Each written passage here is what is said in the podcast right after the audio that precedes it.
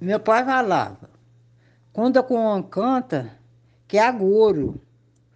Então, morreu, eh, morreu gente essa, essa semana, Que ela cantou. porque ela cantou. Vem que hora, louvava Coan no meio do mato.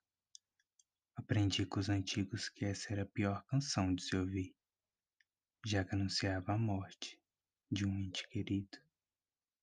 Vem que hora, eu ouvia e arrepiava.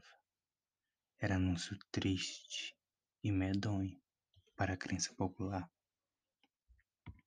Em tarde sombria, alegre ou fria, louvava Coan sem medo de errar. Vem que é hora. O medo da morte, da vida sem sorte, fazia até o povo pensar: será que morreu? E a tarde seguia, sem nome, com medo que fosse um parente a desencarnar. E às vezes morria, a gente da gente que estava doente. Coincidência ou azar? Vem que é hora.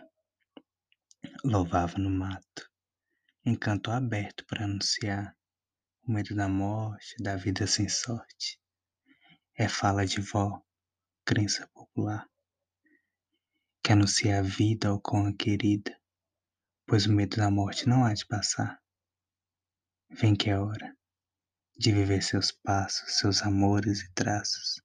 Vem se ajeitar, vem viver sem medo do resto, sem medo de errar.